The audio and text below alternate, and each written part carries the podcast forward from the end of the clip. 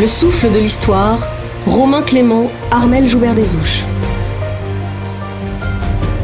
Depuis 1978, date de la première édition de la route du Rhum, il y a une année qui va marquer tout particulièrement les esprits des navigateurs, mais aussi du grand public. 2002.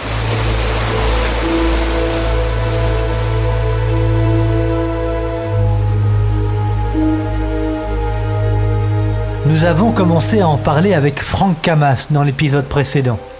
Si cette édition va rester dans les mémoires, c'est parce que cette année-là, les vents, les conditions météorologiques ne sont pas seulement défavorables aux navigateurs, elles sont dantesques.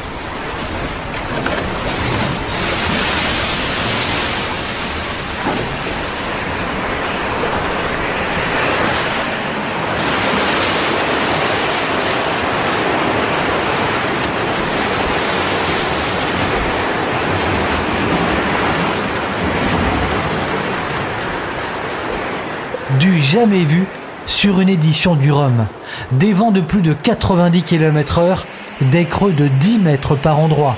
La dépression qui balaye la Corogne au large de l'Espagne balaye aussi la flotte de la route du Rhum et malmène très durement les bateaux et les hommes.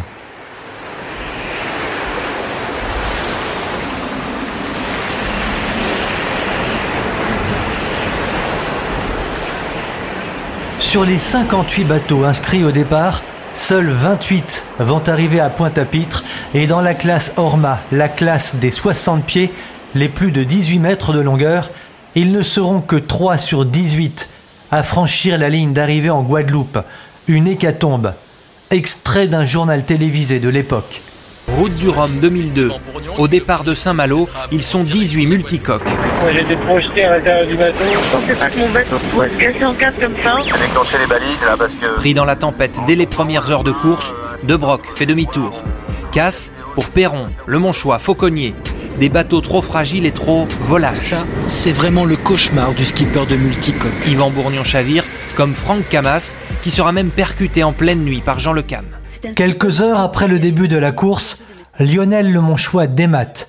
La navigatrice Karine Fauconnier à bord de son trimaran démate également.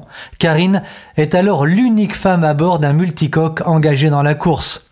Au large de Madère, Alain Gauthier doit abandonner. Le bras de liaison arrière de son bateau a littéralement explosé. Jean-Luc Nélias doit abandonner lui aussi pour avarie, de même que Frédéric Le Petrec et l'un des grands favoris de la course Francis Joyon chavire alors qu'il se trouve au large de la Corogne. Va chavirer également Loïc Perron sur Fujifilm et on le rappelle, le bateau de Franck Camas, lui aussi, va se retourner. Franck Camas, vous étiez à bord, donc vous pouvez évidemment en parler.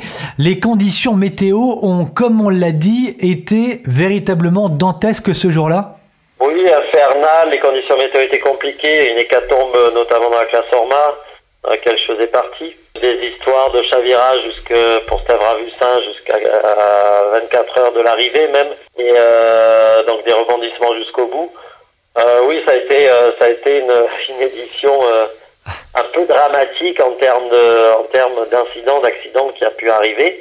Alors, il n'y a pas eu des accidents euh, mortels, et tant mieux, évidemment, mais il y a eu euh, beaucoup de casses euh, de matériel à ce moment-là, des bateaux disparus, euh, avec des, histoires même de bateaux. je pense à Loïc Perron et, et Fujifilm qui ont, arrêté leur, leur projet à ce moment-là.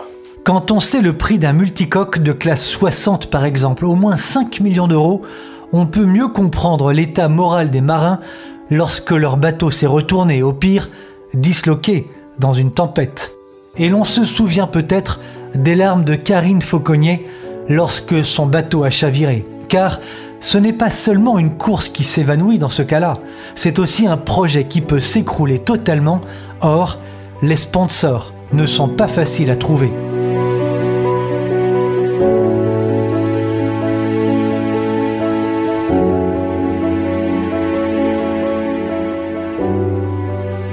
Philippe Kiel, pour être navigateur professionnel, pour affronter des conditions météo euh, très dures, il faut être euh, psychologiquement très fort.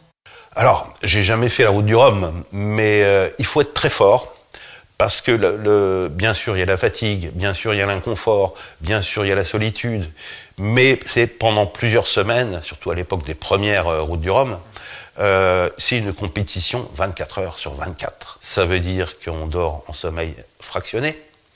Ça veut dire qu'on n'a pas le droit, à un moment donné, de dire bah, la voile, il faudrait que je renvoie un peu de toile, mais je suis fatigué, je verrai tout à l'heure. On n'a pas le droit. Et ce qu'on appelle la niaque, elle est là. C'est-à-dire que les meilleurs ont bien sûr le meilleur matériel, les meilleurs bateaux, mais ils ne lâchent rien à aucun moment. C'est euh, euh, psychologiquement euh, extrêmement fort.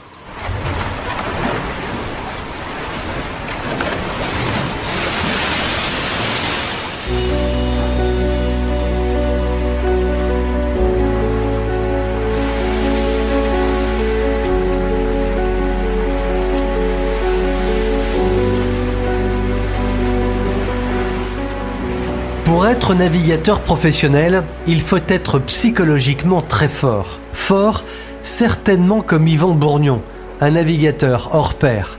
Yvan Bourgnon est sans doute avec son frère Laurent Bourgnon, l'un des skippers les plus talentueux de sa génération. Yvan Bourgnon, bonjour, on est très heureux de vous avoir quelques instants avec nous dans le souffle de l'histoire. Alors, nous en parlions, l'édition 2002 de la route du Rhum a été cauchemardesque.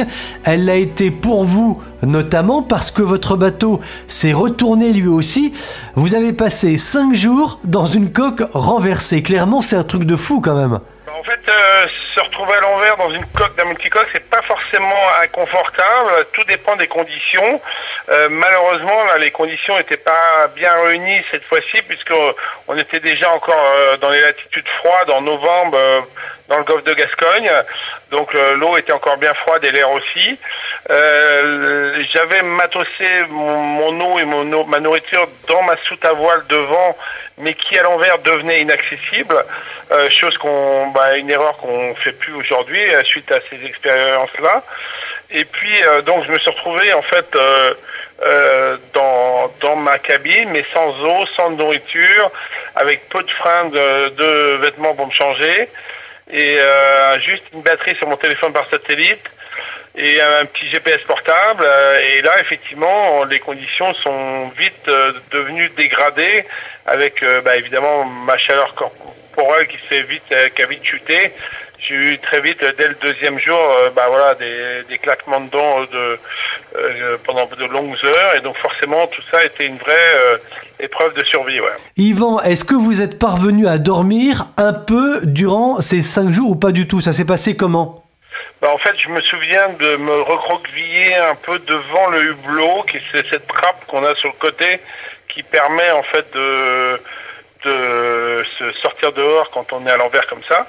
Et donc euh, je me souviens que la journée, quand il y avait quelques rayons de soleil, je me recroquevillais devant ce hublot, cette fenêtre finalement, pour pouvoir euh, capter un petit peu la chaleur et puis réussir à dormir euh, plutôt dans les heures de la journée, alors que les heures de la nuit, effectivement, il faisait tellement froid que c'était impossible à dormir. Cinq jours, cinq jours sans manger. Non, non, j'avais absolument rien à manger. Je me souviens qu'il y avait à la moitié d'une bouteille d'eau, quelque chose comme ça, encore à boire, qui était évidemment vide très rapidement. Euh, surtout que là, je venais de faire des efforts euh, très intenses avant de chavirer, là, comme c'était très très fort le vent. Euh, donc, euh, oui, je me suis retrouvé vite déshydraté et puis surtout en, en perte de force, quoi. C'est là qu'on voit que dès que dès qu'il fait froid comme ça, le fait de plus pouvoir s'alimenter et de boire, on se dégrade très vite là alors moi, j'avais certes quelques kilos de trop, mais euh, mais voilà. Donc euh, je me suis conditionné pour tenir trois jours parce que quand je les ai appelés, c'est ce qu'ils m'ont dit. Ils m'ont annoncé que les secours allaient arriver au bout de trois jours. Et en fait, ça a duré cinq jours l'histoire. Donc c'est ça qui a rendu euh, l'affaire très compliquée. C'est les deux les deux, deux jours supplémentaires. Mais ça a duré cinq jours, Yvan, parce qu'on n'arrivait pas à vous localiser sur la mer? Non, en fait, euh, bah moi j'avais le choix en fait de quitter mon navire comme l'ont fait certains autres navigateurs, mais en fait ma balise Argos qui était à bord, euh, aujourd'hui on a plusieurs balises, mais à l'époque c'était pas le cas. On avait juste une balise Argos et elle était défectueuse, donc ça me permettait pas de localiser le bateau. Et donc ça voulait dire quitter le navire, ça voulait dire avoir une grosse chance de perdre le bateau et de plus jamais le retrouver après. Et donc pour moi, le seul moyen de sauver le bateau, c'était de rester à bord, de le localiser avec mon GPS portable et d'informer mon équipe de, la, de cette position pour récupérer le bateau. Donc je demandais clairement à mon équipe de venir avec un remorqueur, avec un équipement spécial pour pouvoir bah, remorquer ou redresser le bateau sur place. Euh, voilà, alors euh, c'est vrai que c'était un peu risqué, je reconnais. Si j'avais su dès le début que ça aurait duré cinq jours, je pense que j'aurais pris certainement une, une autre option. Mais voilà, l'équipe m'a dit, voilà, on sera sur place euh, dans trois jours. Donc je me suis conditionné pour ces trois jours-là. Et puis, bah, effectivement, quand le remorqueur est tombé en panne, qu'ils ont été obligés d'attendre un deuxième remorqueur pour les sauver eux-mêmes, qui ensuite, euh, ils ont transféré le matériel du premier au deuxième remorqueur, c'était un peu rocambolesque hein, comme histoire. Et après, ils sont réussi à, me rejoindre le cinquième jour. Euh, mais là, j'étais un peu au bout, bout de ma vie et je savais que j'allais pas pouvoir passer une nuit supplémentaire. Dans les drames vécus par les navigateurs de cette course au large, il y a eu la disparition d'un marin de légende, Loïc Karadec. Le 13 novembre 1986, Loïc Karadec est à la barre de son trimaran Royal lorsqu'il disparaît. Une autre disparition va marquer les esprits, c'est celle d'Alain Collat le 16 novembre 1978 lors de la première édition du Rhum. De son énorme bateau, un trimaran de 21 mètres de long et 100 mètres carrés de voilure, on ne retrouvera rien. Même si on a parlé du mauvais état de Manureva, dont la coque était, paraît-il, criblée de micro-fissures, la disparition du navigateur au large des Açores reste toujours, 44 ans plus tard, un mystère.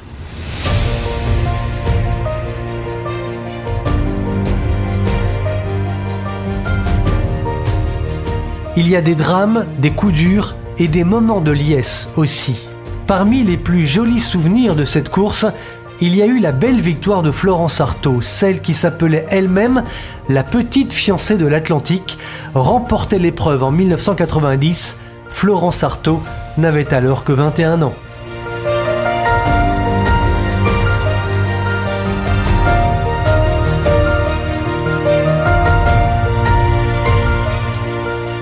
Chaque édition de la Route du Rhum trouve de nouveaux talents, de nouveaux visages aussi. Cette année 2022 va voir la participation de sept femmes, parmi elles Morgane Urso-Poupon.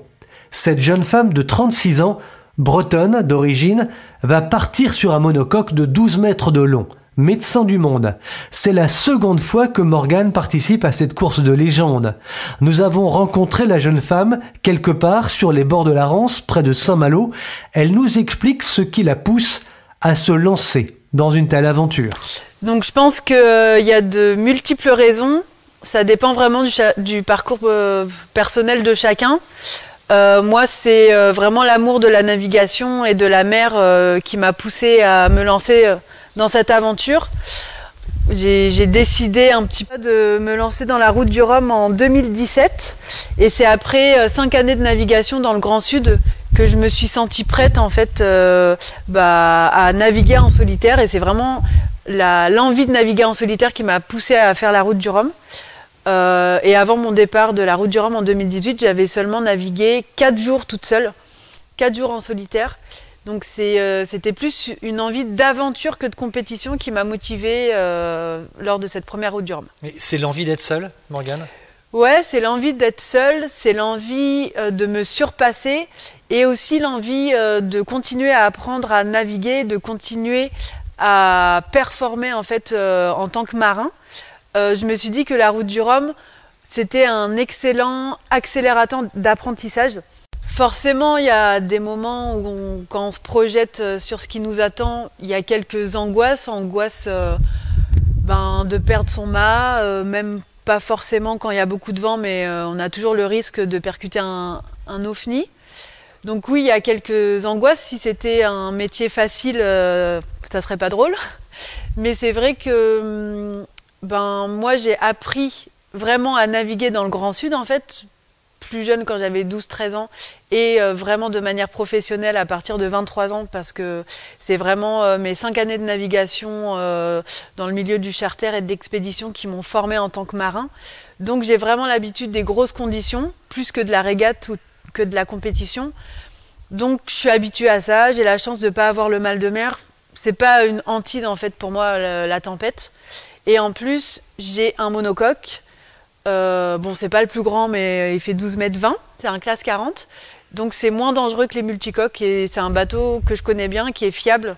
Donc euh, ça, ça me fait pas particulièrement peur en fait. Vous vous sentez plus en sécurité dans un monocoque qu'à bord d'un kata ou d'un trimaran? Euh, Oui, clairement. Euh, la réputation des multicoques, c'est qu'ils sont plus stables à l'envers qu'à l'endroit. Donc euh, c'est des bateaux euh, qui sont euh, très extrêmes. hein. Forcément, quand s'agit qu'ils se retrouvent sur une coque, bah, ils ont plus bah, de chances de se retourner que nos monocoques qui ont un lest bah, qui, qui permet qu'ils se redressent facilement. Donc ouais, on est de toute façon plus en sécurité sur nos monocoques que sur les multis. Merci beaucoup Morgane. Qu'est-ce qu'on dit à une navigatrice avant qu'elle parte? On lui dit bon vent? On lui dit bon vent. Bon, bah bonne chance en tout cas. Merci, merci pour euh, ce moment. Merci Morgane. Le 6 novembre 2022, 138 navigateurs prendront donc le départ de la route du Rhum. Pour finir, il est bon de savoir qu'il y a plus de 40 ans, on traversait l'Atlantique en 14 jours. Aujourd'hui, les bateaux du Rhum ne mettent plus que 7 à 8 jours seulement pour rallier Saint-Malo à Pointe-à-Pitre. Le souffle de l'histoire, Romain Clément, Armel Joubert des Ouches. Voilà, ce nouvel épisode du Souffle de l'Histoire est maintenant terminé. Mille merci à Michel Desjoyaux, Franck Camas, Alvard Mabir, Yvan Bourgnon. Merci également à Morgane Urso-Poupon de nous avoir fait vibrer. Grand merci enfin à François Hiller des Malouins dans la course pour son aide. Merci enfin à Philippe Kiel pour sa participation. Nous nous retrouverons très bientôt pour nous arrêter sur une histoire passionnante, celle de l'aéropostale, et c'est Romain Clément qui nous en parlera.